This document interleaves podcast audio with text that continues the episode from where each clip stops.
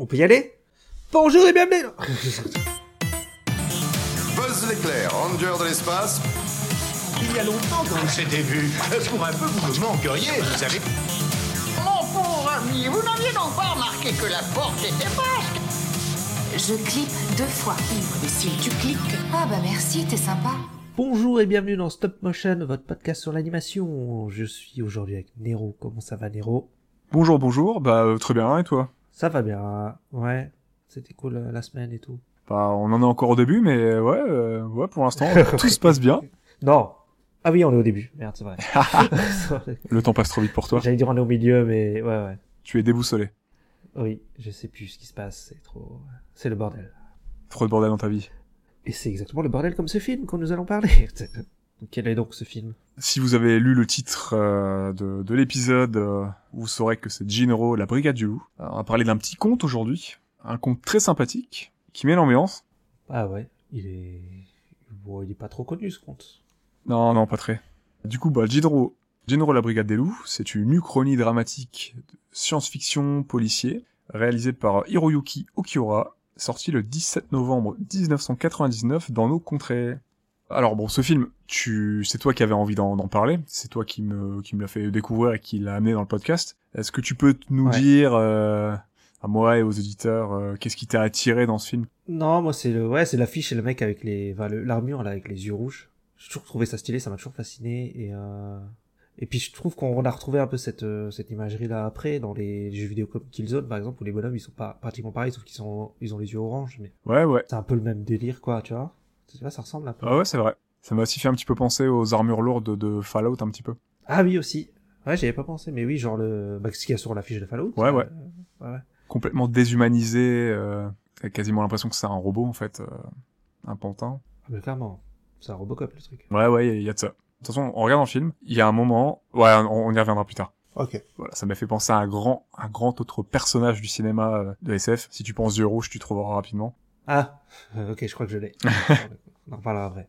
Un petit synopsis, euh, si ça vous tente. Bah déjà, imaginez, euh, imaginez la vie si l'Allemagne et le Japon étaient sortis victorieux de la Seconde Guerre mondiale. Ça donne pas, pas vraiment envie, mais c'est ce que propose Non, non. plus ou moins Genro. Mhm. Donc, C'est une dystopie. c'est une, une uchronie.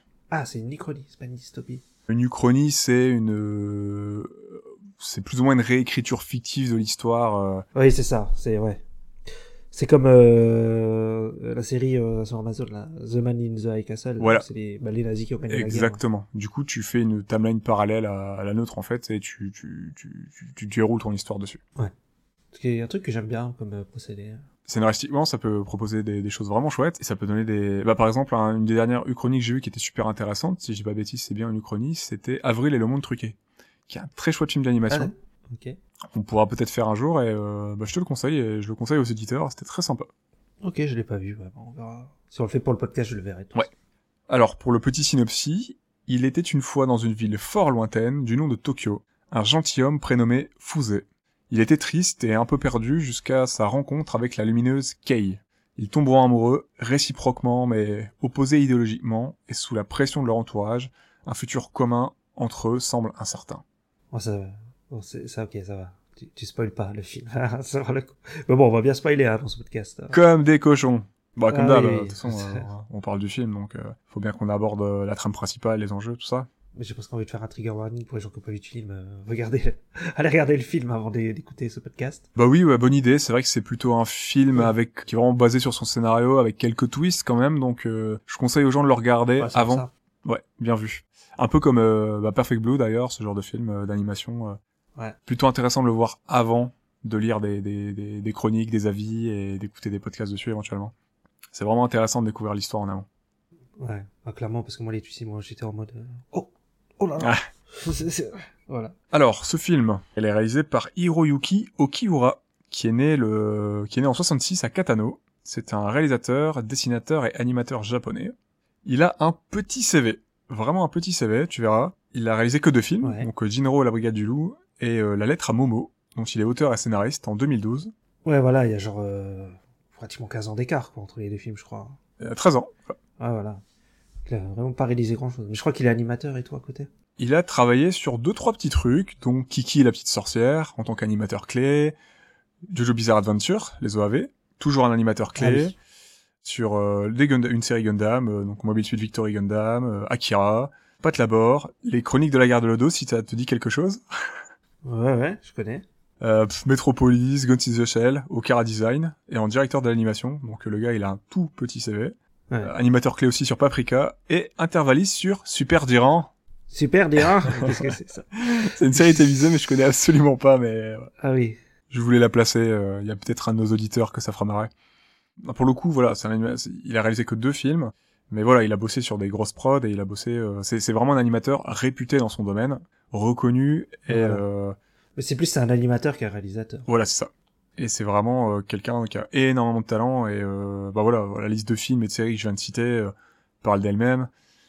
Et il est, euh, il est vraiment considéré par ses pairs euh, comme un, vraiment un très très bon animateur quoi. Donc euh, c'est vraiment quelqu'un qui pèse, dans- qui pèse dans le game et euh, qui, qui a vraiment apporté quelque chose à l'animation.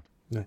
Concernant la prod du film à proprement parler, Okiura aurait confié en interview que le sujet du film, les sujets du film ne l'intéressaient pas plus que ça, et qu'il n'aurait pas apprécié le manga d'origine. D'accord. Oui, parce que c'est un, c'est une adaptation. Ouais, exactement. Ouais. Je sais pas si t'as deux, deux, trois mots à dire sur cette adaptation, sur le, sur le manga.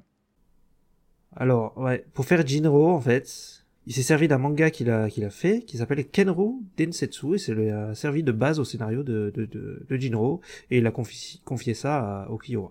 D'accord. Jinro, du coup, est une adaptation des, des mangas écrits par Mamoru Oshii, qui est aussi euh, scénariste donc, sur le film, c'est lui qui écrit le script. C'est également la troisième adaptation du manga, donc il y a deux premiers films qui sont sortis en live réalisés par Mamoru Oshii, qui s'appellent The Red Spectacles et Stray Dogs Kerberos Panzer Cops, toujours dans le même univers euh, Ouais. des Panzer Cops, qui, dont euh, Jinro fait partie, et qui lui est un film Ouais, parce que j'ai vu que Jinro, il a un nom comme ça, Panzer quelque chose. euh, Ouais. Je sais pas si c'est aux États-Unis ou au Japon, je sais pas, mais euh, il, y a, un- il a un nom comme ça. Bah, les Panzers, c'est des unités aussi qui sont nommées dans le film, et ça fait, en fait, ça fait partie, Ouais. les Panzer Cops, en fait, euh, c'est, c'est ce qu'il y a dans le film, en fait, c'est son unité, enfin, c'est son unité.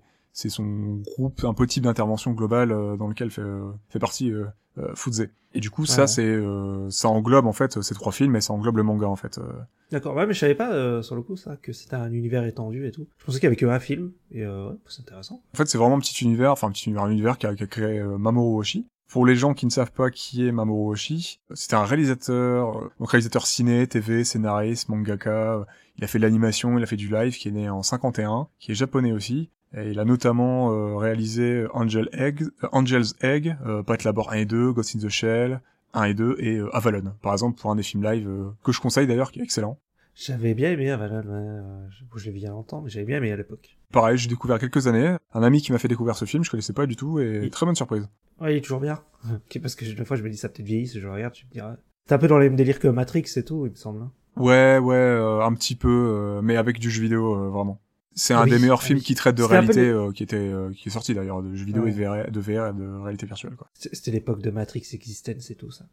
Donc, euh, bah, c'est vraiment un film très intéressant à voir sur l'aspect euh, traitement du, du jeu vidéo, d'un univers un peu part- euh, parallèle virtuel et tout. euh, ça se laisse encore regarder aujourd'hui, avec une BO. Oh là là, magnifique. Une tuerie. D'accord. Même compositeur que Ghost in the Shell d'ailleurs. Qui est... Qui est, je ne sais plus. Du coup, les deux premiers films liés à l'univers de Jinro sont des films live, donc apparemment plus portés sur l'espionnage. ah, c'est des films live Ouais, c'est des films live. Ah, d'accord, ok. Pensais que c'était des films d'animation aussi. Alors, euh, non, non, non, c'est deux films live. Et Mamoru Oshii, du coup, ne, je crois que n'a pas voulu réaliser le troisième. Et euh, du coup, c'est euh, Okiura qui s'est retrouvé à la tête de, de, de ce film, alors que lui, il devait faire normalement des, un OAV ou plusieurs OAV. Il a négocié pour avoir une totale liberté sur le film, mais apparemment, d'après les infos que j'ai trouvées, ça le tentait pas plus que ça de réaliser le film. Donc il a même demandé un script qui n'avait rien à voir avec le manga originel, en fait, à, à Oshii, à Mamoru Oshii. Pour ce qui est du studio de production, c'est le studio de production IG, donc euh, studio d'animation japonais, qui a notamment produit et coréen, Très connu. voilà, connu pour Pat Labor 2, Ghost in the Shell Oui. par exemple, euh, Neon Genesis Evangelion, Death and Rebirth, qui est en coprod avec Plus Gainax. récemment, plus récemment les l'attaque des Titans ou euh, Vinland Saga. L'attaque des Titans, voilà, saison 1 et 2. Ouais, pas la dernière. Ils ont travaillé sur Persona 5 dans le jeu vidéo par exemple aussi. Ok, ah oui. Et sur euh, The Prince of Tennis Two Samurai The First Game, qui est une série. Non, mais tennis, je vois les, les mecs qui lancent des balles, des balles de tennis euh, en feu et tout. Enfin, c'est n'importe quoi. C'est très drôle. C'est très drôle. Je sais pas si c'est la même série en vrai, Ah, Je sais pas. Mais il y en a, je crois qu'il y en a plusieurs. Je crois qu'il y en a plein. après. Ça doit être, ça doit être des, des peut-être des et spin-offs et tout. ouais. Ouais. Donc voilà, studio qui a quand même produit pas mal de, de choses intéressantes, hein, on va pas se mentir. Bah, c'est un studio réputé. hein. Ouais, ouais, ouais. Comme petite info, Jinro est le dernier, est apparemment le dernier film d'animation sur cellulo, entièrement sur cellulo, produit par EJ Production. Oui. Alors, euh, oui. Bah oui et non. Il y a quand même un petit peu de numérique d'après ce que j'ai lu. J'ai lu ça aussi après, léger. ouais. Apparemment, il y a Ouais, trois ouais, scènes sur lesquelles il y aurait du numérique. Voilà. Mais c'est quand même euh, en majorité cellulo. Parce qu'en fait, le film il est sorti en plein dans le boom euh, du numérique, quoi. Quand il y avait la transition euh, entre les deux, les deux mondes 2D, 3D. Enfin, quand l'informatique est arrivée, quoi. Ouais, ouais. Du coup, bah, ça reste, enfin, c'est, c'est juste fou ce qu'ils ont réussi à faire. Euh. Clairement, hein. C'est, il est magnifique le film. Parce hein. que voilà, ce que j'ai, ce que j'ai pas dit, c'est que le film a eu pas mal de retard dans sa production. Il a duré, euh, il a atteint les trois ans de production au lieu des un an et demi qui étaient initialement prévus. Mhm. Notamment à cause de tests de certaines technologies et aussi du fait que, bah, apparemment, Okiura, bah, c'est, c'est un gros taré dans l'animation, c'est un gros gros malade. Bon, Ouais, c'est un perfectionniste de ouf. ouais. je dis ça dans le sens euh, bon euh, positif, hein, Mhm. Et il a, il y a, enfin, il y a des séquences qui, qui sont vraiment folles en anime 2D, notamment une scène dans l'escalier, euh, qui, for... enfin, qui va pas forcément raconter beaucoup de choses, mais euh, il a été, ça- ils ont été très très très pointilleux sur pas mal de, de séquences. hein. Il y a beaucoup de séquences qui sont juste folles en termes d'anime, sachant que tout est fait en 2D. Genre Ouais. quand tu regardes le tramway arriver en pleine ville et tout, enfin, c'est, Ouais, le tramway il est enfin en 2D. c'est juste ouais. fou, quoi.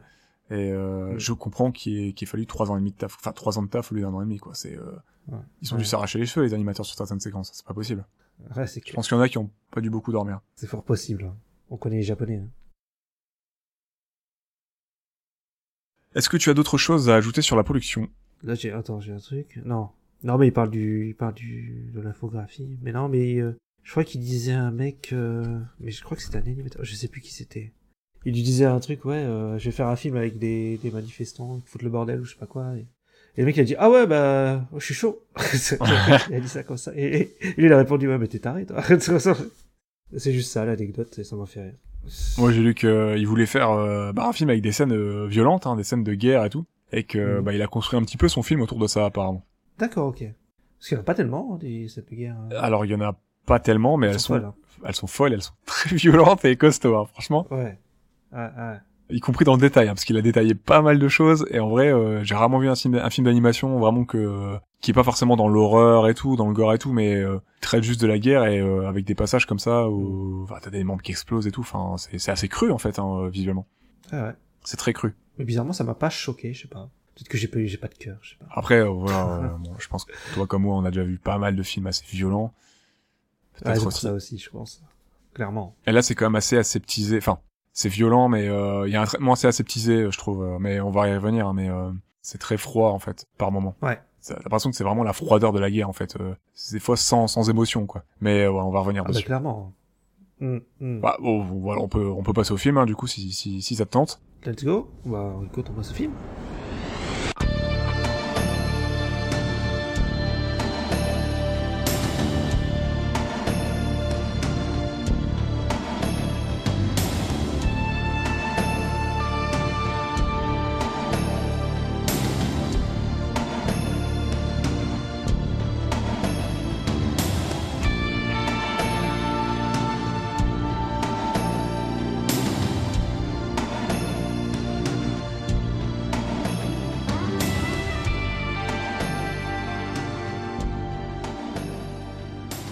On a on n'a pas rappelé en début d'épisode, mais Jinro est le troisième film du euh, thème Apocalypse Now. Yes. Pourquoi on a pris ce film? Ah, parce que c'est le bordel. c'est l'apocalypse. Euh, C'est euh, c'est une forme d'apocalypse, ouais, clairement. Ah oui, hein. Quand tu t'as tout le, ce qu'il raconte au début, là. Ils disent que le chômage augmente et tout. Et puis c'est euh, tu tu prends l'histoire en cours post juste post Seconde Guerre mondiale, enfin c'est des décennies après mais parce que du coup le film s'ancre dans une victoire de, de l'Allemagne et du Japon Ouais. de la Seconde Guerre mondiale mais le Japon on a quand même pris plein la tronche et ils sont quand même fait bombarder nucléairement par les Américains.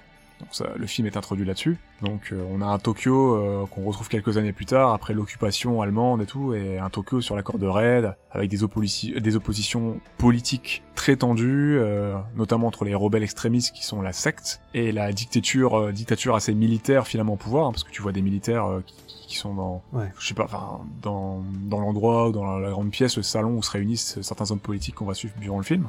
Et on a quand même les forces armées et policières qui n'hésitent pas à tirer sur Ouais, les les citoyens.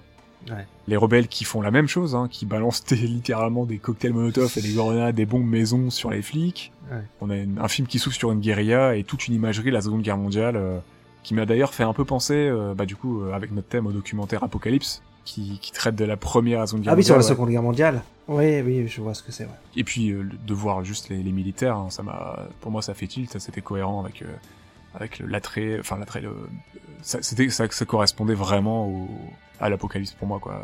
Il y a une concordance avec voilà le, le terme d'apocalypse. Clairement. On peut commencer par discuter un petit peu des personnages principaux. Ouais, si tu veux. Lesquels? On va commencer par Fuze Kazuki, le protagoniste. Kazuki. Ouais, mais lui, c'est compliqué, parce que, en fait, tu sais pas vraiment qui il est. Tu sais qu'à la fin. Enfin. Ah bon, on va en parler, Ouais. hein. mais ouais. Ouais. Moi, euh, quand je l'ai vu, je sais pas pour toi, je me suis dit Guts? What? Ah oui, c'est vrai. Ah non, je sais pas. Mais oui, il a la même, il a même, euh, il a la même coupe de cheveux, ouais. Guts, qu'est-ce que tu fous Ouais, là? du coup, ouais. Il ressemble de ouf. Euh... Il ressemble de ouf. Bon, il y a pas la cicatrice, l'œil en moins, tout ça, mais ouais. Et D'ailleurs, j'avais lu un truc par rapport euh, au réal, justement, dans l'interview que j'ai lu. Il disait qu'en fait, lui, il cherchait pas un style manga, tu vois, pas un style animé. Il cherchait à faire plus des personnages qui se rapprochaient des vieux Disney. D'accord, ok. Voilà. Il disait sans ombre, sans truc euh, extra- extravagant, vraiment les, plus les Des aplats. Ouais. Euh, moi, je t'avoue que le style graphique du film, les visuels, le chara design et tout, j'ai directement pensé à Perfect Blue. Ouais, bah ça se fait un peu réaliste, en fait. C'est quoi. voilà une anime réaliste, d'un un film qui veut pas forcément, bah, qui veut pas avoir un rendu de film d'animation, qui s'approche vraiment du cinéma live, que ça soit dans son rendu euh, bah, des véhicules, dans ses références, dans son contexte euh, scénar- enfin, dans, dans ce- dans son scénario tout simplement, dans ses ficelles scénaristiques, dans ses ressorts scénaristiques, Ouais, son histoire Ouais, ouais. et, euh, et son animation aussi. Euh, tout simplement, euh, les personnages sont animés vraiment de manière réaliste. C'est impressionnant. Donc, moi, j'ai pensé à Perfect Blue parce qu'on est aussi dans cette démarche un petit peu de, de recherche du, du, du réel en fait. Hein, dans même s'il y a des événements qui te qui te perdent dans sa narration et dans son scénario, on est vraiment dans quelque chose. On est vraiment dans un pur thriller qui pourrait être un film live en fait finalement. Euh, qui a vraiment cette Ouais, prétention là, clairement. je trouve. Ça, ça pourrait être un film avec de vrais acteurs. euh, Ça passerait. Bah d'ailleurs ils l'ont fait, hein, mais après je l'ai pas vu. Mais je crois que le contexte est différent en plus. C'est pas, c'est pas une uchronie et tout. Je l'ai pas vu non Enfin si, mais ça, c'est- j'avais lu que ça change. C'est pas, c'est pas comme le, c'est pas comme l'animé. Je sais pas si je le regarderai, peut-être un de ces quatre. Je crois que j'ai un ami qui l'a vu qui m'a dit qu'il était pas mal, mais euh, en Il me paraît que ça va. Ok. tout cas les, les armures ont l'air de ressembler à quelque chose, et on verra. Ouais, déjà, c'est déjà ça, parce que ça aurait pu être euh, cheap. Donc Fuze, Fuze Kazuki, c'est le protagoniste taciturne qui semble dépassé par la situation. C'est le fameux loup prédateur. Point positif, il est dans une force armée qui n'hésite pas à tuer, mais j'ai trouvé que lui, il avait pas la gâchette facile, excepté à la fin. su- Bon, désolé, on spoil, hein, mais sur Kay, même si c'est annoncé tout au long du film, hein, que le Ouais. petit chaperon rose, il va sauter, hein, il saute deux fois. oui. Et euh, du Ouais. coup, il la tue sur, il tue soit sur ordre vraiment, soit par nécessité politique. Donc euh, vraiment, il suit les ordres quoi. Donc que ça soit Kay Ah oui, ou, euh, ou son ami, son pseudo ami qui, qui le tue euh, durant sa traque à la fin. Au début, il rechigne à tuer euh, la, la, la jeune fille euh, opposée à lui, euh, qui, qui va qui va se faire exploser devant lui, alors que ses, ses collègues eux, ils suivent les ordres, c'est vous abattez tous les opposants et euh, n'importe, enfin il y a personne qui s'en sort quoi. C'est une boucherie. Ah mais ça, ça on n'a pas d'explication et ça me perturbe de ouf. Parce que le film il commence sur ça, sur euh, quand on commence avec lui, c'est pourquoi il a pas tiré. Oui. Et à un moment il parle avec euh, l'autre personnage là de Ennemi et il lui demande, euh, bah deux fois en fait dans le film il lui demande au début pourquoi t'as pas tiré? Il dit je voulais le faire mais je l'ai pas fait. C'est vrai, on n'a pas de réponse là-dessus. Et à la fin il dit En tout cas, j'en euh, t'as bah Ennemi avant qu'il se Ennemi avant qu'il se fasse buter il lui dit pourquoi t'as pas tiré? Et il répond pas et il le bute. Ouais. Et non on n'a pas de réponse là-dessus ça m'énerve. Le coup. C'est vrai que bah, s'il l'avait tiré au début, finalement, euh, Bah, il y avait pas de, il y a pas de film. Tout aurait été chamboulé quoi parce que ça le met comme en PLS quoi il est blessé il a des pseudo enfin non il a des PTSD euh, Ouais. du stress et un choc dû au choc post-traumatique euh, à l'explosion parce que bon, la gamine se fait exploser littéralement devant lui quoi lui il manque de d'y rester en plus hein. si ses collègues l'avaient pas couché dans l'eau euh, je pense que c'est c'est peut-être pas une égratignure à son bras droit qu'il aurait eu quoi c'est peut-être plus quoi Ouais, clairement. bah, sans doute même plus même malgré son armure Mais c'est tout le, le début de l'histoire, quoi. Après, il cherche qui c'est, la fille, euh, etc., quoi. ça ça m'a fait un peu bizarre hein, de voir un revirement littéralement du personnage au bout d'une heure et euh, un peu plus d'une heure et se dire ah oui en fait non c'est c'est c'est un super agent qu'est-ce qu'il faisait au début? Oui. enfin est-ce qu'il y avait aussi une manipulation de ce côté-là? C'est un c'est ils ont tenté un truc euh, est-ce qu'il y a quelqu'un les opposants politiques vont mordre à l'hameçon ou pas? Enfin c'est hyper euh, c'est un peu alambiqué Ouais, ouais, parce que c'est une histoire de, d'espionnage et de contre-espionnage. Donc Ça. se, ça fait des, c'est des doubles agents et tout, au fait, au final, et, euh, et au final, ouais, tu sais, enfin, il doit y avoir des relectures à faire du film, quoi, parce que pour bien, mais je pense que c'est que des théories, quoi. Il n'y a pas de, vraiment de, de vraies raisons, quoi. Ouais, c'était une petite surprise d'ailleurs pour moi le- que ce soit un film de- d'espionnage et de contre-espionnage. parce que Je m'attendais euh, vraiment à un film d'action en fait, euh, un peu plus tradi, classique, sans que ce soit péjoratif. Je, je ne m'attendais pas à, avoir vraiment des retournements politiques, euh, d'en avoir au moins deux trois pendant le film et d'avoir aussi peu d'action en fait. ah ouais, avec clairement. Ce qui était bienvenu finalement. Bah t'en as pas beaucoup, ouais.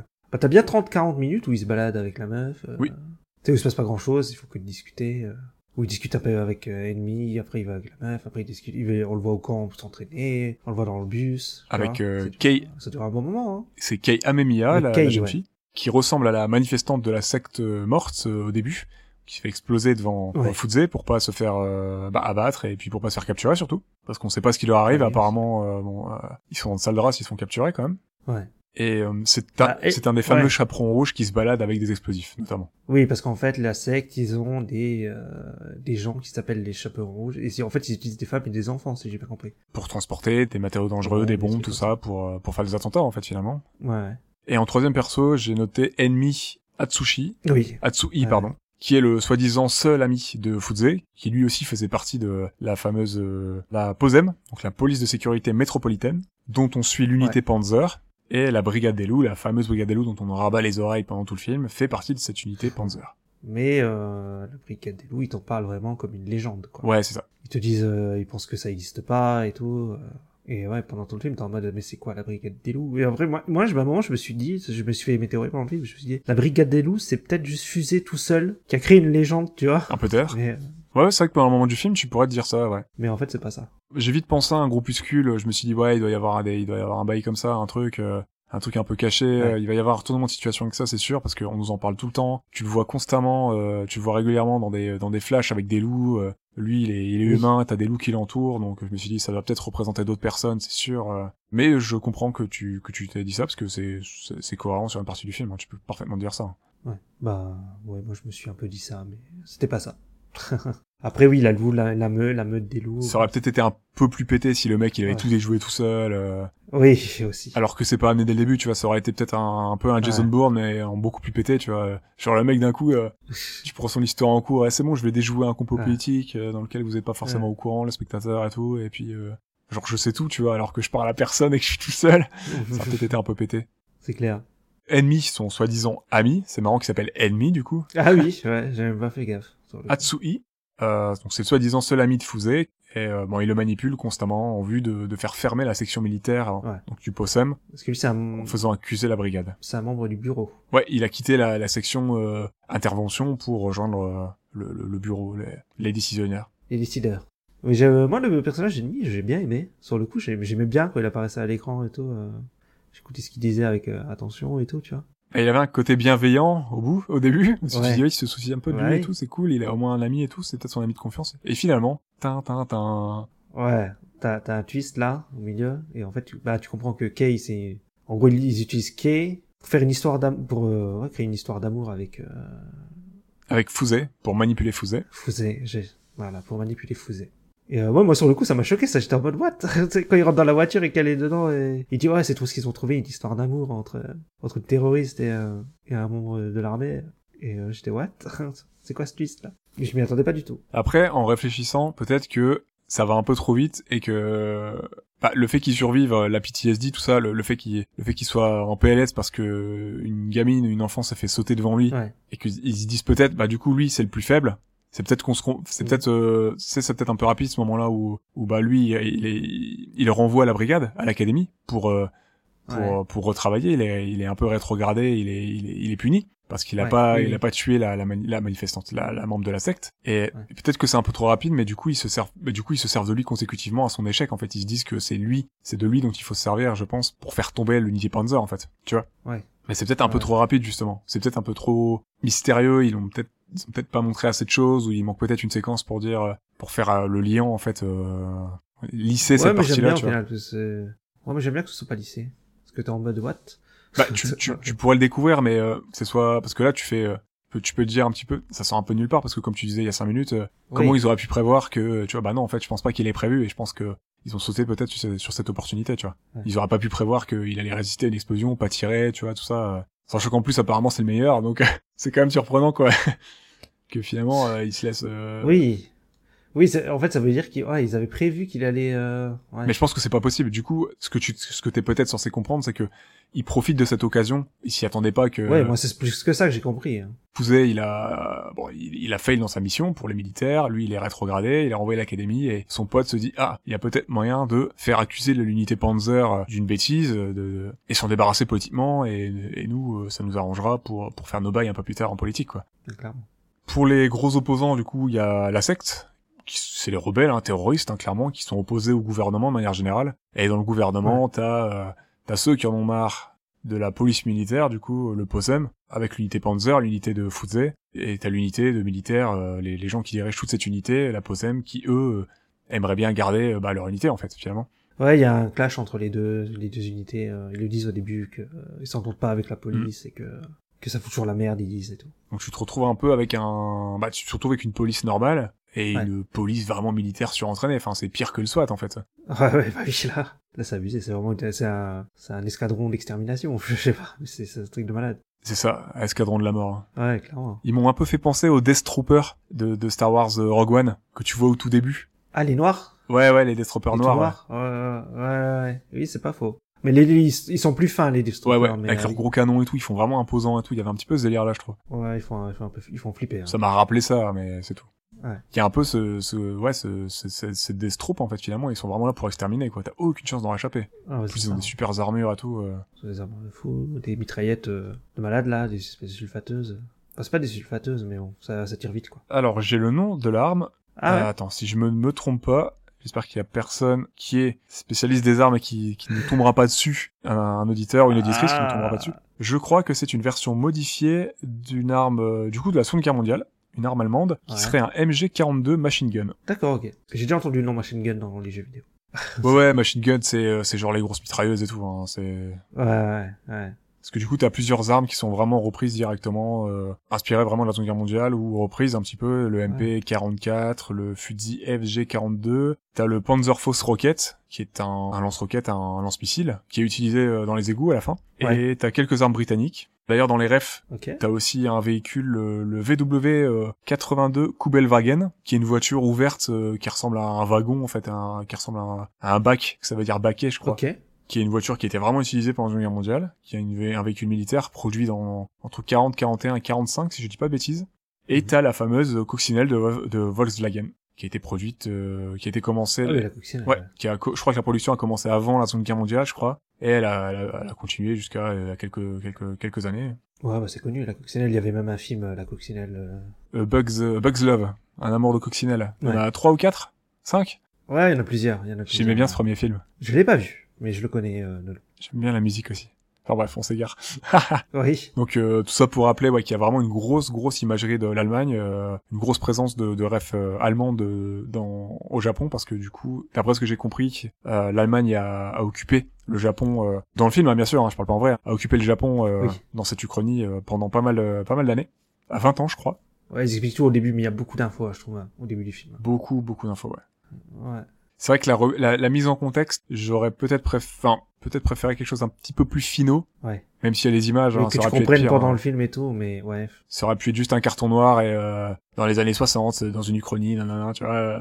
non là c'est bien c'est au moins c'est imagé mais ouais ça Ouais. fait euh, ça fait un peu contexte un peu facile quand même moi, c'est surtout qu'il y a beaucoup d'infos. euh, C'est surtout ça. euh, au bout d'un moment, j'ai eu du mal à suivre. Je dis, euh. Parce qu'en plus, là, il t'explique que c'est vers la fin du truc, quoi. Tu dis que les Panzers, ils servent pratiquement plus à rien et que, de toute façon, on va les dissoudre. Ouais t'arrives vraiment à la fin du t'es vraiment sur la fin sur la question de est-ce qu'on garde ces unités ces escadrons de la mort finalement ou Ouais. et puis euh, bah en ville tu, tu regardes Tokyo c'est full full SDF t'as t'as t'as les gens qui sont dans l'indifférence totale en train de crever t'as t'as des manifestations ultra violentes et c'est euh, bah c'est un sacré boxon hein Ouais, clairement. donc on a un peu cette trinité politique qui a du mal un peu à À 130. s'entendre et à, à gérer entre guillemets on va dire Tokyo même si bon les rebelles ils gèrent pas grand chose mais euh, ils essayent eux de renverser le pouvoir qui a l'air qui a l'air vraiment problématique et euh, entre ces deux grands camps même si dans le camp euh, politique euh, principal euh, officiel euh, il y a des scissions on a euh, on a Fuzé qui représente le loup finalement et Kei qui, qui est le chaperon Chaperon rouge, ouais.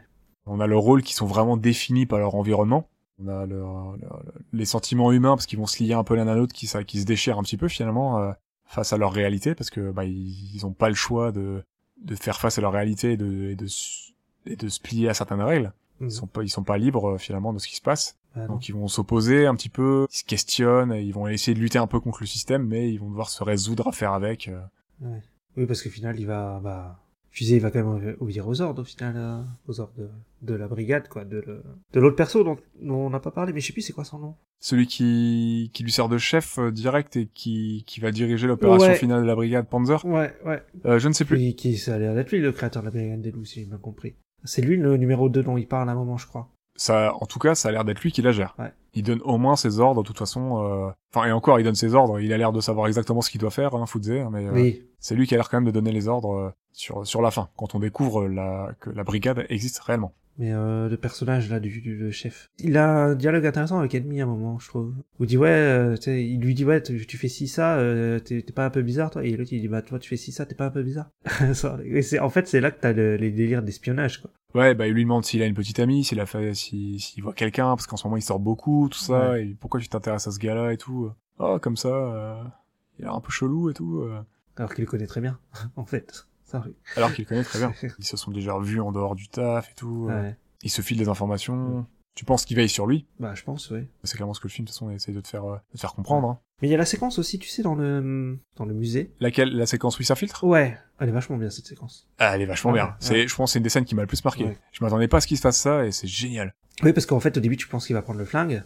Alors après, il le range dans le tiroir et il se barre, il va, il va sans, sans flingue, en fait. Et il assomme tout le monde.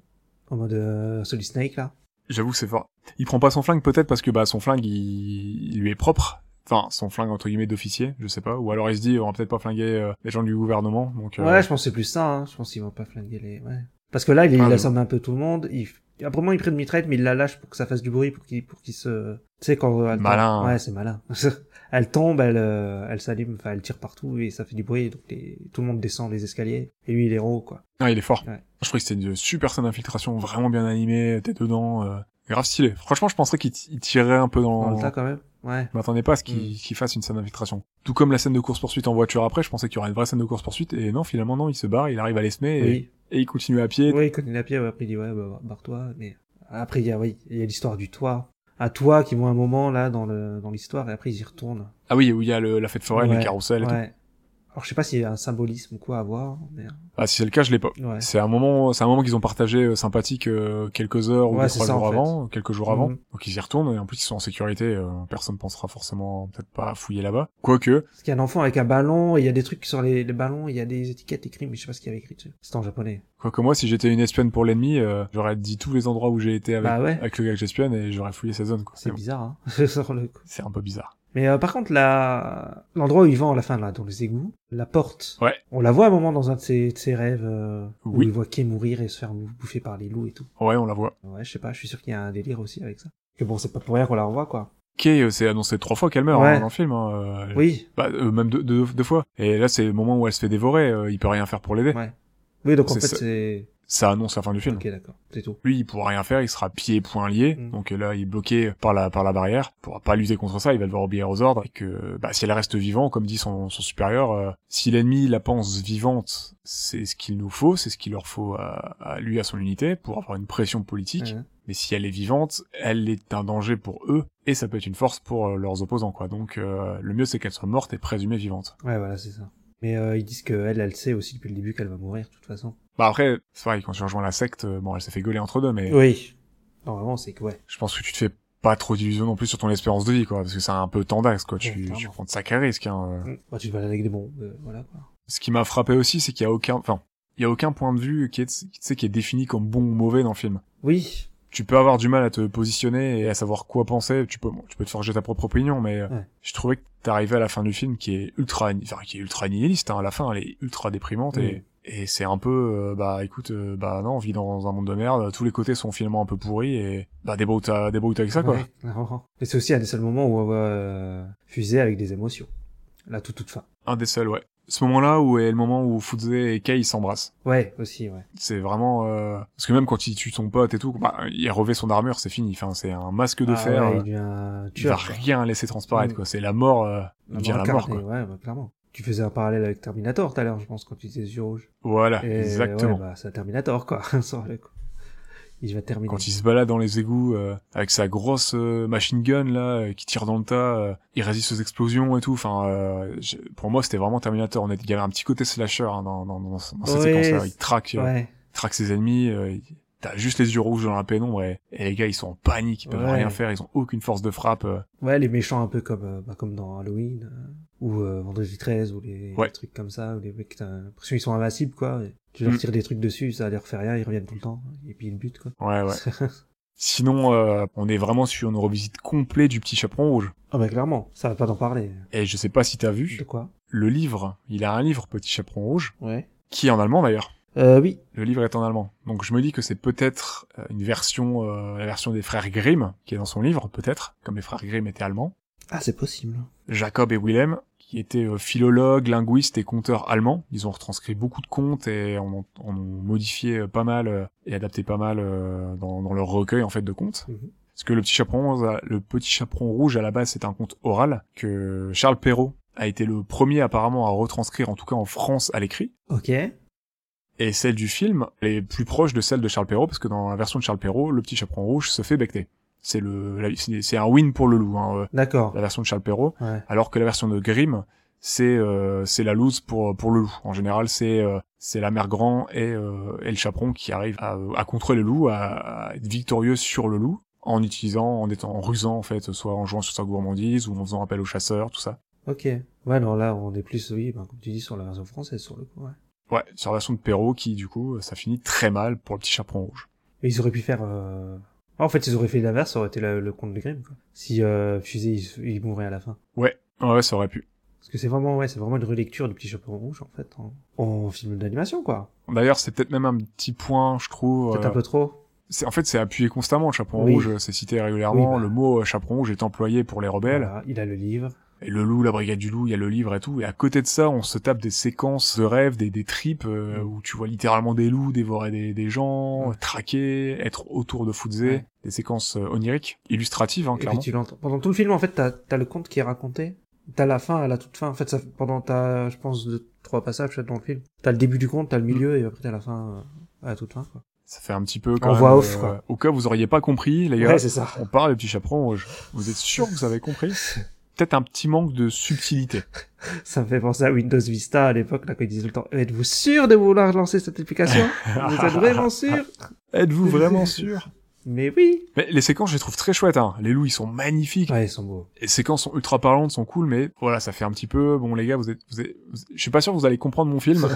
On va bien appuyer sur le fait qu'on parle de loups et d'enfants qui, qui, qui vont se faire dévorer. Mm. Sans compter euh, les rebelles, euh, rien que dans l'introduction, qui sont vraiment traqués comme des animaux, hein, dans, comme des rats d'égout, euh, ouais, ouais. par la meute, hein, euh, la meute de Panzer, les loups quoi. Il y a aussi, euh, la première fois qu'il va dans le musée, il se met contre une vitre et il y a des loups.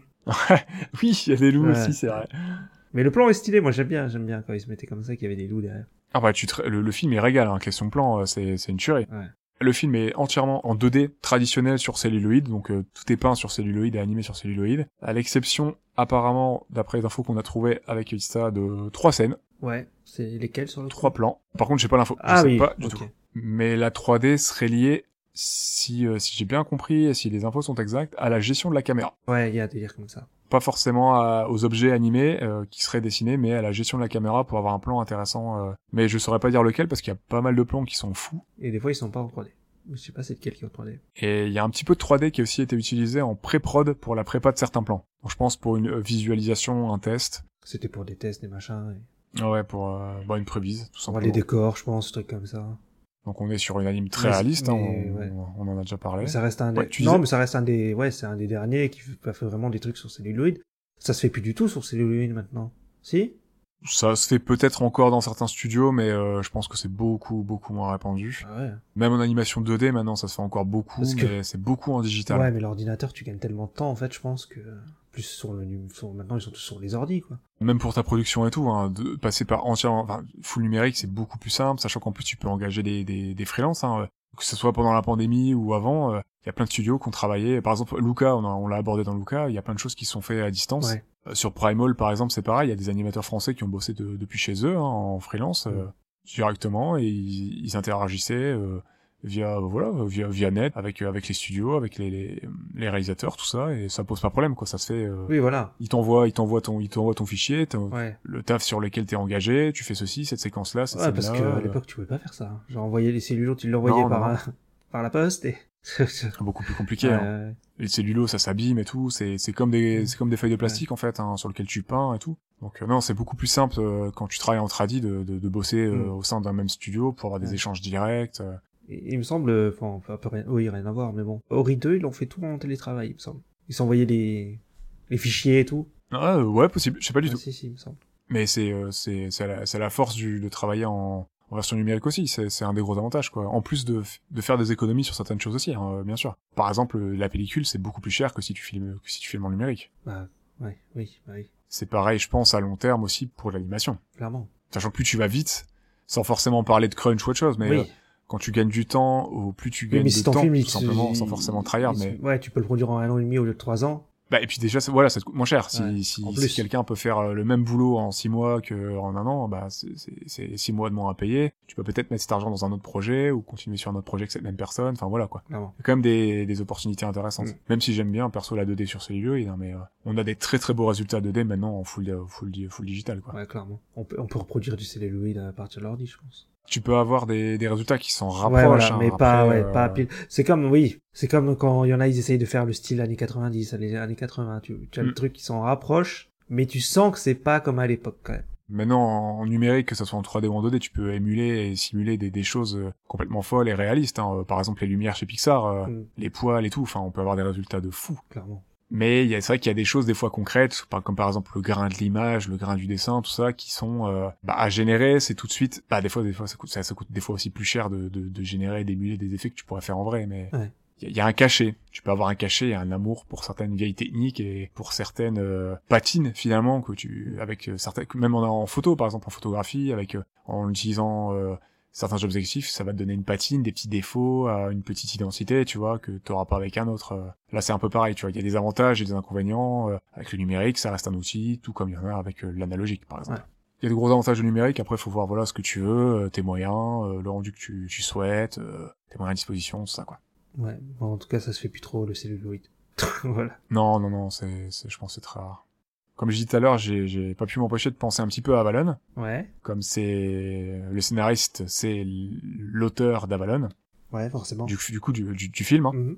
C'est, euh, je crois, le titre euh, complet, c'est euh, La Porte d'Avalon, un truc comme ça, je sais plus. Ah, je sais plus du tout. Je me suis pas dit, euh, ah, c'est Avalon, hein, mais euh, parce que t'as des couleurs assez assez aseptisées, hein, t'as pas de couleurs vives hein, dans le Généraux, c'est assez c'est terne oui, par c'est moment. très froid, ouais. Avalon, c'est c'est assez terne aussi, c'est noir et blanc sépia par moment. Et t'as ce côté assez froid en fait. Euh, parce que c'est un peu crade aussi Avalon, hein. il y a un côté euh, il y a un côté post-apo, Ouais. t'as une ambiance assez lourde. Mhm. Et aussi une intrigue qui prend son temps, une colorimétrie particulière, un petit peu comme dans, quand dans Jinro. Je trouvais que ça se répondait un petit peu, et euh, bah tu retrouves des choses, et, des, et puis pareil, des thématiques un petit peu communes, les armures, tout ça et tout, euh, l'utilisation d'armes militaires, dans les points communs entre ces deux Je m'en œuvres. souviens plus assez pour faire des parallèles, je t'avoue. Bah, moi c'est parce que j'ai quelques images encore bien en tête, Ouais. euh, et que je l'ai, je l'ai vu il y a quoi, il y a 5 ans, donc euh, je me souviens encore de certaines choses, Euh, quoi. C'était il y a Et, 15 euh, ans.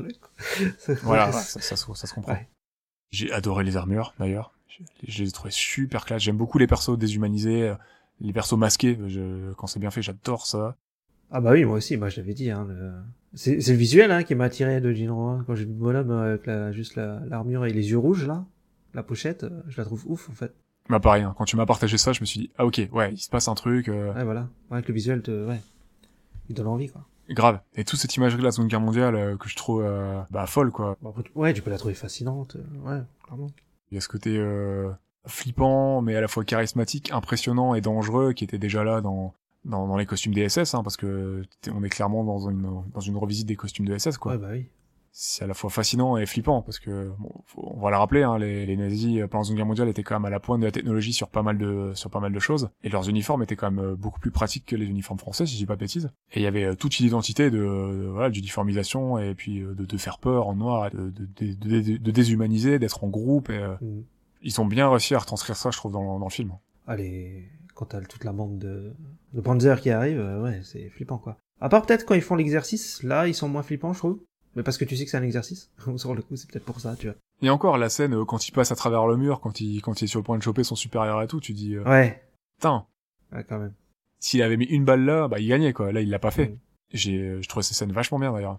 La scène de l'exercice, là? Bah la scène d'exercice quand ils manipulent leurs armes Ouais. ou euh, dans le sound design, euh, pour faire un petit point musique et sound design, euh, Mhm. le bruit des armes, il est, il est ultra percutant, je trouve. C'est le cas de le Ouais, dire, percuteur, bah, percutant. Je pense qu'ils l'ont vachement soigné, ce truc-là. ouais. Ah, moi, ça m'a pas laissé indifférent. Je suis pas trop quelqu'un branché arme à feu et tout, tout ça, mais euh, l'im- l'imagerie militaire, tout ça, c'est pas quelque chose, c'est pas, pas spécialement ma cam. Mhm. Mais là, vu que c'est une petite unité et tout, c'est un truc ultra particulier, j'ai trouvé ça vraiment, le traitement assez intéressant et euh, très classe. Bon, je souhaite, je souhaite pas qu'il y ait ce genre de choses en vrai. hein, Ouais. euh, euh, dans, dans, le, dans, dans le domaine de la fiction, là, je trouve ça très Ouais, intéressant. ouais, euh, Non, mais c'est très cool, c'est très... ouais, Très stylé. Faire un petit point BO, sound design. Ouais. Bon, le sound design, j'ai trouvé aux petits oignons, hein, comme je disais quelques Mm. minutes euh, plus, plus tôt. Le compositeur s'appelle Hajime Mizoguchi. Ok. C'est un compositeur japonais né à Tokyo en 1960. Il a travaillé notamment sur Escaflowne et Les Chevaliers Magiques du Clair de Terre. Je crois que c'est pas mal, l'esclaphone.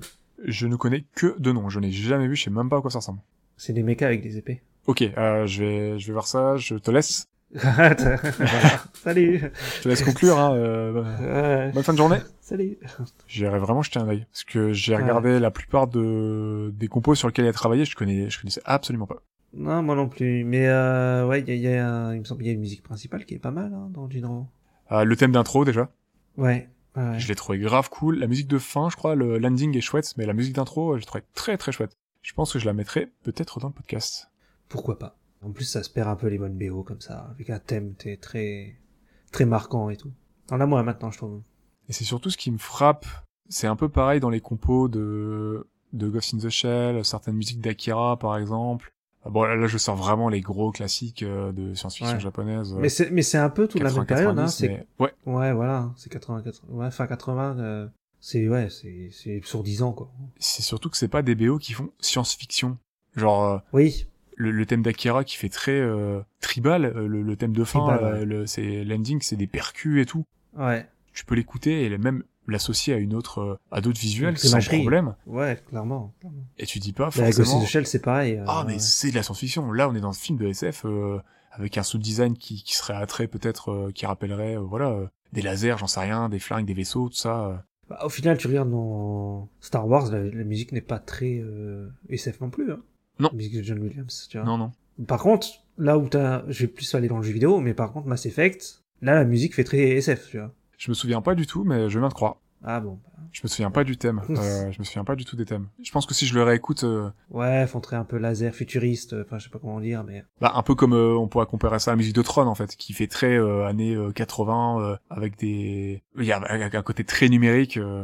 J'ai jamais vu Tron. Ah, j'ai vu Tron Legacy et oui, Tron Legacy ça ressemblait à la BO de Mass Effect. Toutes les musiques qui se passent dans la grille, euh, dans la grille du coup, euh, qui est l'univers numérique hein, euh, de, de, Mm. de Tron, que ce soit dans le premier, dans le deuxième, les musiques font très, euh, bah, notamment ceux de, de Tron Legacy ont été composées par les Daft, les Daft Punk. Donc la musique fait très euh, digital, fait, fait très euh, bah, numérique, Ouais, fait voilà. très euh, Ouais. Même si c'est une compo orchestrale, hein, c'est la première fois je crois qu'il dirigeait un orchestre pour cet album, pour cette euh, pour cette BO. Mhm. Ça colle vraiment à l'univers numérique euh, du, du jeu, euh, de Tron et de la grille, alors que le reste des compos font plus orchestral quand tu quittes tout de suite la grille, quand t'es dans, dans, le, dans le vrai monde en fait. Bien sûr, je parle quand t'étais dans la, ouais, dans le monde virtuel. T'es un petit peu ça dans le premier Tron aussi. Des musiques très très Ouais. euh, euh, bah, numériques, ça fait vraiment jeu vidéo des années 80, avec des petits bruits de beats et tout, des, euh, des, des bruits de synthé, euh, vraiment old school. Bon après, pour le premier Tron c'est normal, hein, c'est les années 80.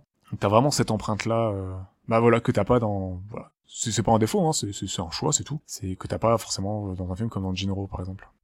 Ouais. Après c'est pas une, c'est pas, c'est pas le même type de science-fiction non plus, hein. t'es dans une autre branche. hein. Tu tu tu tu t'éloignes vachement quoi. Du, du style de SF, ouais vraiment de, de Tron quoi. Là t'es vraiment sur un... Ah oui, rien à voir, rien à voir. Pour moi t'es sur un post-apo qui s'est relevé. T'es plus sur du post-apo que sur de la SF. Ouais, t'es pas sur du space opéra, t'es sur du post-apo. Ouais moi je le considérerais comme du post-apo hein, parce que bon après une... Il y a pas de vaisseau, il y a pas de, tu vois. Bah, et puis après deux bombes nucléaires tu peux considérer que c'est du post-apo hein. ouais, ouais, en plus, clairement. Donc euh, ouais, la, la BO, euh, ouais, j'ai j'ai bien aimé. Je pense que je vais me la refaire. Je l'ai pas écoutée entièrement. J'ai vraiment écouté que quelques morceaux, mais je pense qu'elle va, elle va revenir. Comme celle d'ailleurs, euh, je la reconseille. Je crois que je l'ai déjà dit, mais écoutez la BO d'Avalon, notamment le, le thème login ou log out, le, ou landing tout simplement. hein, Mais la musique, elle est, elle est juste folle, vraiment folle. C'est Kenji Kwai, je crois. Voilà, c'est ça, c'est Kenji Kwai euh, la musique, il me semble. Ok. Je te l'enverrai juste après, euh, juste après la fin de Ouais, l'épisode. ça marche. Ouais, j'écouterai.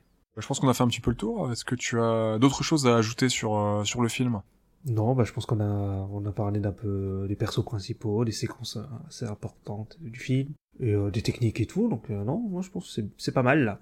Et est-ce que ta scène, euh, est-ce que ta scène préférée, ça serait peut-être un peu comme moi, euh, moi j'oscille entre la scène de fin dans les égouts, la traque de son ancien pote, hein, du traître ennemi, Mhm. et aussi Et entre la, la, la séquence d'infiltration qui est quand même Oui, sacrément bah je- balèze. je- j'allais dire pareil, ouais. Mais je vois que c'est celle où ils ont le plus bossé, je pense, sur le coup. C'est juste fou.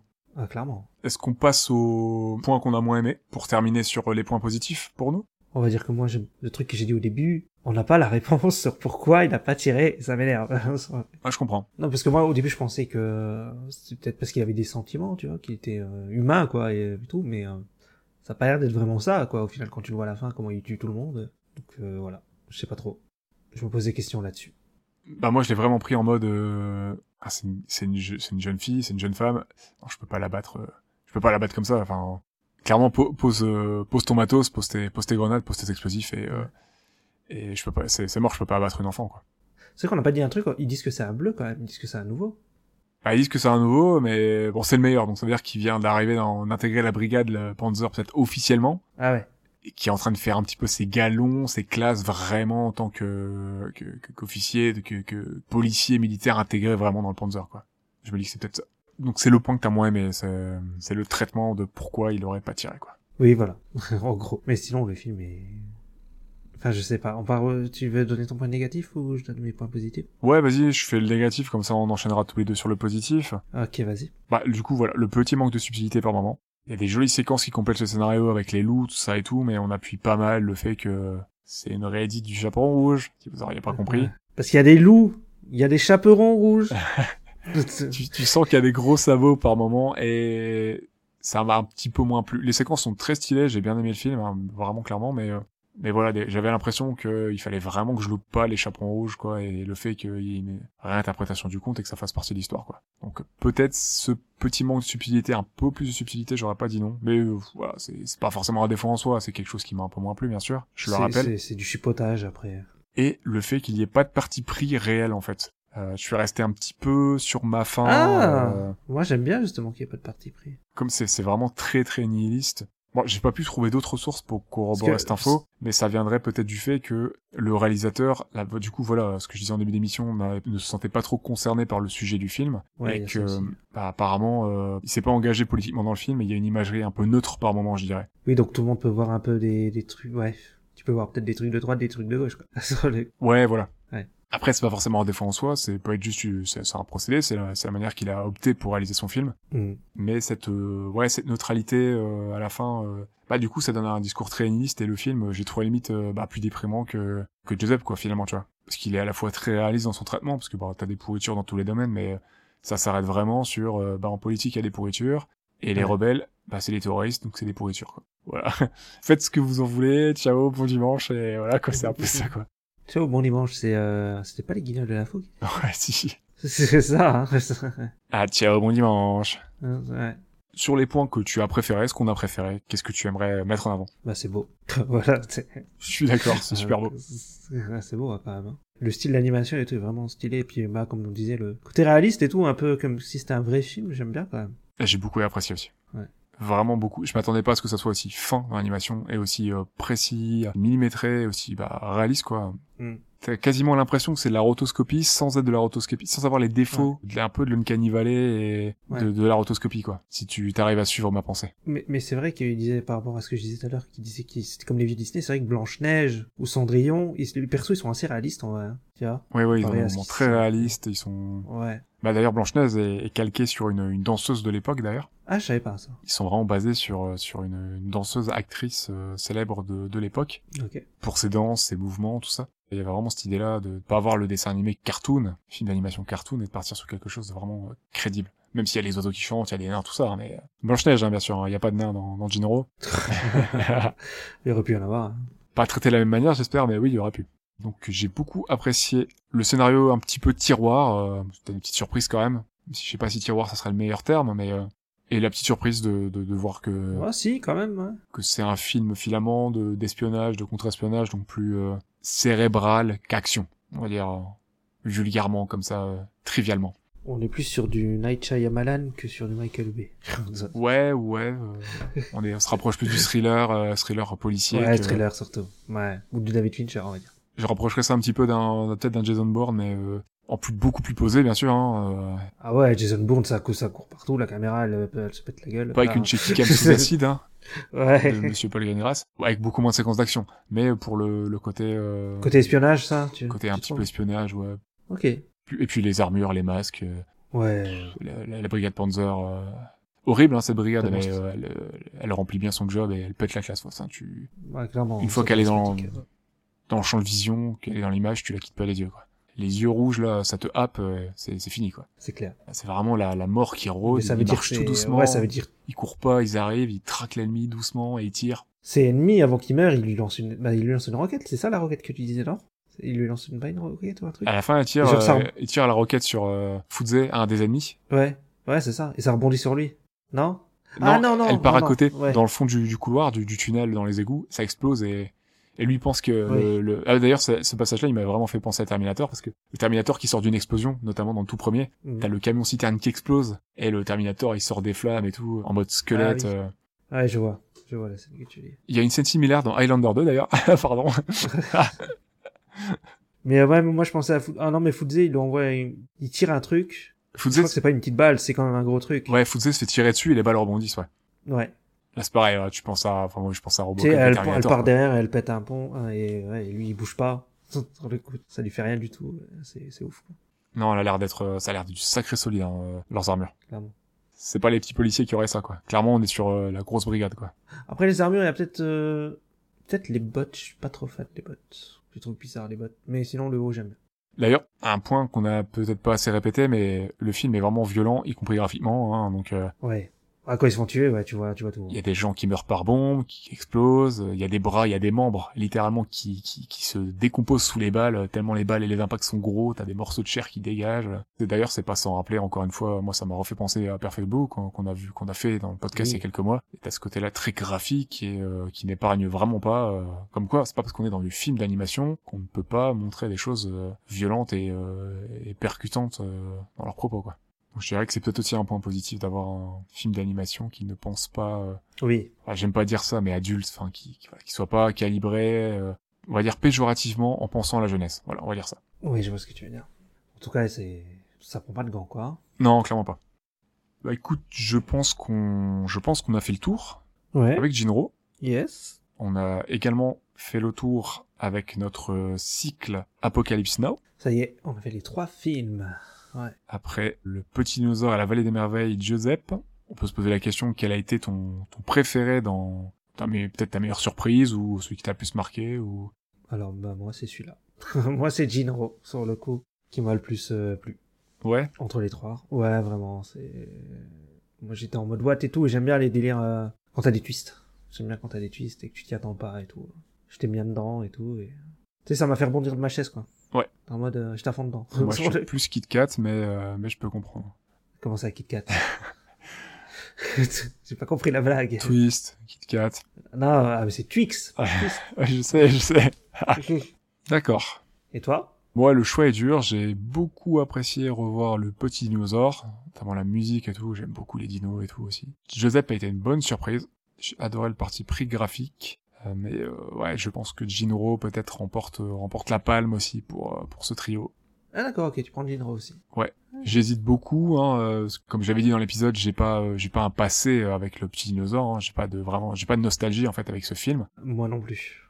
Je Mais- crois pas que je l'ai dit, je sais plus. J'ai vraiment- moi non plus. Je l'ai pas spécialement vu quand j'étais gamin. Moi non plus, je l'ai peut-être vu une fois et comme j'avais dit dans l'épisode, j'ai dû voir un ou deux, de- une ou deux suites en fait. Hmm. Mais voilà, j'ai pas d'affect nostalgique avec ce film et j'ai beaucoup apprécié le, le revoir, la musique, l'ambiance et tout. Et euh, ouais, le choix, le choix est quand même assez dur. Mais je pense que je vais opter pour Jinro. Euh, c'est une bonne surprise. Ça donne moins le smile que la fin de premier film de Petit Pied. C'est un peu Ouais. plus peut-être déprimant, Bah oui, ça c'est complètement déprimant. mais ça se joue un peu. C'est trois excellents films, j'ai trouvé. Hmm. Jinro, je pense que ça sera aussi pour la surprise que je le mets euh, dans le top euh, entre ces trois films. Ok. Ce qu'on peut déjà faire, c'est annoncer le prochain thème.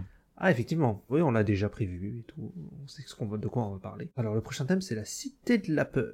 Pour euh, rallier avec Halloween et tout quoi. Donc euh, Donc, Cité de la peur, hommage à un très grand thriller français. Aussi. c'est, c'est, c'est. Donc on va jouer sur la thématique un petit peu Halloween, tout ça. euh, on va retourner sur un classique d'animation japonaise pour changer. Une réalisation de Miyazaki pour notre euh, premier Ghibli que l'on va traitera dans le podcast, qui sera Kiki la petite sorcière. Avec une petite surprise Voilà. pour ce podcast. On vous en dit pas plus.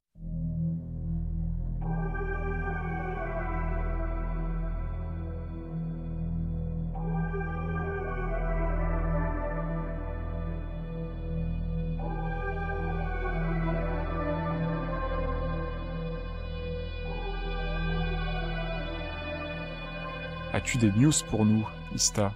Ouais, j'en ai plusieurs. Déjà, il y en a une que j'avais loupée, qui était, qui date de, qui date d'août, de mi-août. Parce que moi, il y a, alors, il y a un manga que j'adore, un manga de basket, qui s'appelle Slam Dunk. Ouais. Qui est fait par euh, Takehiko Inoue, qui est pour moi un génie, hein, de, un mangaka de génie. Il fait aussi Vagamon et allez voir les, les dessins de Vagamon, c'est magnifique, c'est un truc de malade. Parce qu'il est fait à la peinture et tout. Et en fait, ce mec-là, eh ben, il va faire le film d'animation Slam Dunk, qui va sortir pour, euh, qui est prévu pour fin 2021 D'accord. qui Slam Dunk est peut-être un de mes mangas préférés, alors qu'on peut penser que je suis plus euh, des trucs de basket Jojo. et tout. Mais, euh, mais, euh, en vrai, Slam Dunk c'est un de mes mangas préférés, c'est mon truc d'a- d'adolescence et tout. Donc il y a de l'attente. Voilà, si vous voulez l'histoire vite fait, c'est un mec qui se fait larguer au collège par une meuf qui est fan de basket. Il va retrouver, il va, il va aller au lycée, tout se fout de sa gueule machin. Il y a une fille qui lui dit, est-ce que tu aimes bien le basket? Il veut la taper parce qu'il, enfin, il l'entend de derrière, il, il veut la taper parce qu'il, enfin, il sait pas qui c'est, tu vois. Il se retourne et puis il a un coup de foudre. Et après, il va essayer de, de faire du basket pour euh, la draguer. D'accord. Ok. Mais il va se prendre au jeu du basket, il va aimer le basket et après il va y avoir des matchs, des machins. Est-ce que c'est un spin-off de Foot Basket? Ça n'a rien à voir. D'accord.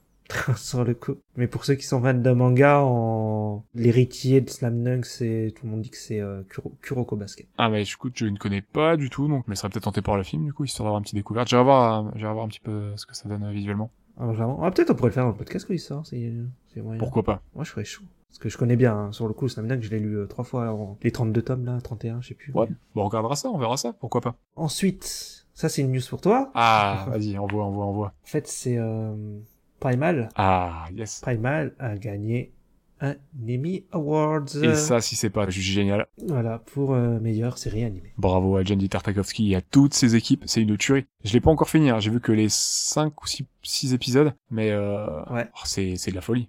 c'est de la folie. Beau, beau, beau coup de cœur, et euh, Moi, je l'ai pas encore vu sur le coup, je l'ai pas, donc j'ai pas d'avis dessus. Mais je vois ce que bah, euh, Tartakovsky, j'ai vu son, son Clone Wars, donc je vois, je vois à quoi ça ressemble un peu son, son animation. Et- Ju- juste en termes d'animation, euh, en vrai, c'est euh, si vous devez regarder euh, un truc, enfin si vous devez regarder des, réalisations de Tartakovsky, regardez pas genre Hotel Transylvania, tout ça et tout. euh, regardez euh, la première série Clone Wars, euh, Primal ou Samurai Jack, d'ailleurs que je n'ai même pas fini, mais qui, qui est juste, c'est juste fou quoi. Enfin, c'est de la 2D avec un style vraiment, vraiment tranché. hein. Il a vraiment son style et son, son délire d'animation et tout, mais c'est euh, niveau anime 2D, c'est une tuerie. euh, c'est parmi ce qui se fait le mieux. hein. Clairement, c'est le très très haut du panier, c'est masterpiece. Voilà, voilà. Est-ce que tu as d'autres news avant que je renchaîne et que j'en parle pendant des heures Oui, Euh, oui, je- j'en ai d'autres. J'ai euh, alors, il va y avoir le premier trailer du nouveau Pixar en novembre. C'est, c'est en fait un film qu'ils avaient déjà annoncé qui s'appelle Lightyear. Est-ce que tu vois ce que c'est? C'est un spin-off sur Buzz l'éclair, c'est ça? C'est le spin-off sur Buzz ouais, Avec euh, Chris Evans qui fait la voix, c'est ça? C'est ça la news? C'est ça la Ah news. yes Oui, il y a un trailer euh, donc en novembre, euh, premier trailer euh, Pixar. euh. En fait, je crois que c'est sur le mec qui a inspiré euh, le personnage de Buzz l'éclair. Je crois que c'est ça. Donc Buzz Aldrin ou? Bah, je, je sais pas. Mais il me semble que c'est ça. Ah, ou alors c'est... Attends. Je sais plus si c'est ça ou si c'est genre dans l'univers de Buzz l'éclair, mais... Euh... Mais c'est un truc dans l'espace et tout, hein, quoi. Ouais, c'est un film d'animation dans l'espace, Pixar et tout, euh, avec un astronaute, quoi. D'accord. Et ça sort au ciné ça? Ou c'est directement sur la plateforme Disney Plus? Euh, pour l'instant, on sait pas, je crois. Ouais, ils ont rien dit. Ah, ce serait bien que... Ouais, ce serait bien que ça sorte au ciné, hein. Je suis curieux. Ouais, why not en vrai euh... Et sinon, on a eu des news sur Gundam parce qu'il y a eu un événement, euh, une conférence. Oui La Daidukai Gundam Conference. Et donc, euh, il y a une nouvelle série animée qui s'appelle, Yes. donc en japonais c'est Mobile Suit Gundam Suisei no Majo, ou en anglais c'est The Witch from Mercury. D'accord. Et ça sortira l'année prochaine au Japon en 2022. Donc euh, ouais, parce que là, je crois que la dernière c'était euh, Iron euh, Iron Blood, Iron Orphans, Orphans, ouais. Iron, Iron Blood Orphan. Euh, ouais, c'est possible. Il n'y a pas eu de série depuis, je crois. Bah, cool. Cool, cool, cool. Il y a ça, il y a un nouveau film d'animation qui s'appelle Cucurus Doan Island. Et donc, euh, le film, ce serait une réécriture du 15e épisode de la série animée originale Mobile Suit Gundam. Et c'est un film d'animation qui sera, bah, pareil, 2022, l'année prochaine. D'accord. D'accord, d'accord. Et il y a, juste, bah, les Iron Man Orphan qu'on parlait, ils vont les transformer, ils vont les faire en 9 OAV. Oh. Voilà. Euh, ouais, euh, bon, la série est très bien, hein. D'accord. Ouais, mais ça, j'ai l'impression qu'il faut se- s'amuser toujours à faire ça, à faire euh, la version film après, après la série. Ok, d'accord. Et voilà. J'ai fini. Je suis circonspect. C'est circonspect. Ouais, sur les histoires d'arrêt, mais par contre, pour les deux autres trucs, euh, les autres trucs, c'est cool, Eh quoi. ben, ouais, non, en vrai, why not, euh, c'est pas grave chouette. Puis, euh, ouais. Puis la série s'appelle The Witch from Mercury. Peut-être que The Witch, peut-être ça veut dire que le personnage principal, c'est une femme. Ce qui serait une première euh, au sein de Gundam. il je crois, hein. Ouais, je crois, hein. Je crois qu'il n'y a jamais eu de personnage principal Il féminin. me semble que non. Bah écoute, pourquoi pas, il serait temps. Ils arrivent à faire des personnages féminins secondaires très très cool, mais voilà, des fois, euh, bah ils gâchent un peu ce potentiel-là parce qu'elle reste que des personnages féminins euh, qui sont tout aussi capables et euh, ultra badass euh, pour certaines qui sont des pilotes de, fo de, de folie. Hein. Il y en a quelques-unes, notamment dans Iron Blooded euh, Orphan, mais qui se Mhm. contentent des rôles secondaires voire tertiaires quoi. Donc euh, ça pourrait être bien de en plus, dans certains Gundam, c'est vraiment un travail d'équipe. Ça pourrait être bien d'avoir des, des femmes au sein de l'action, dans les rôles principaux, quoi. Ça apportera un petit vent de fraîcheur aussi, quoi. Ça changera, quoi. Bah, clairement, ouais. Faut, faut trouver un peu des nouveautés, là, pour relancer le truc. Ouais, ouais, de ouf. Bon, après, les fans de Gundam, ils seront toujours au rendez-vous, ça, c'est sûr. Bon bah, on aura peut-être une surprise de ce genre, on verra ça. Ouais. Bah écoute, merci pour tes news. Mais de rien. Merci de nous avoir écoutés. Où est-ce qu'on peut nous retrouver, Ista Et bien sûr, les différents réseaux sociaux comme euh, Twitter, Facebook ou Instagram, euh, at StopMotionPod. N'hésitez pas à nous suivre, à nous mettre des petits commentaires, euh, des notes, si vous le souhaitez. 5 étoiles sur Apple Podcast. Yeah. le bon move. Nous, on vous dit à très vite avec euh, donc euh, le nouveau thème, la cité de la peur. Voilà. Ciao, ciao. À plus.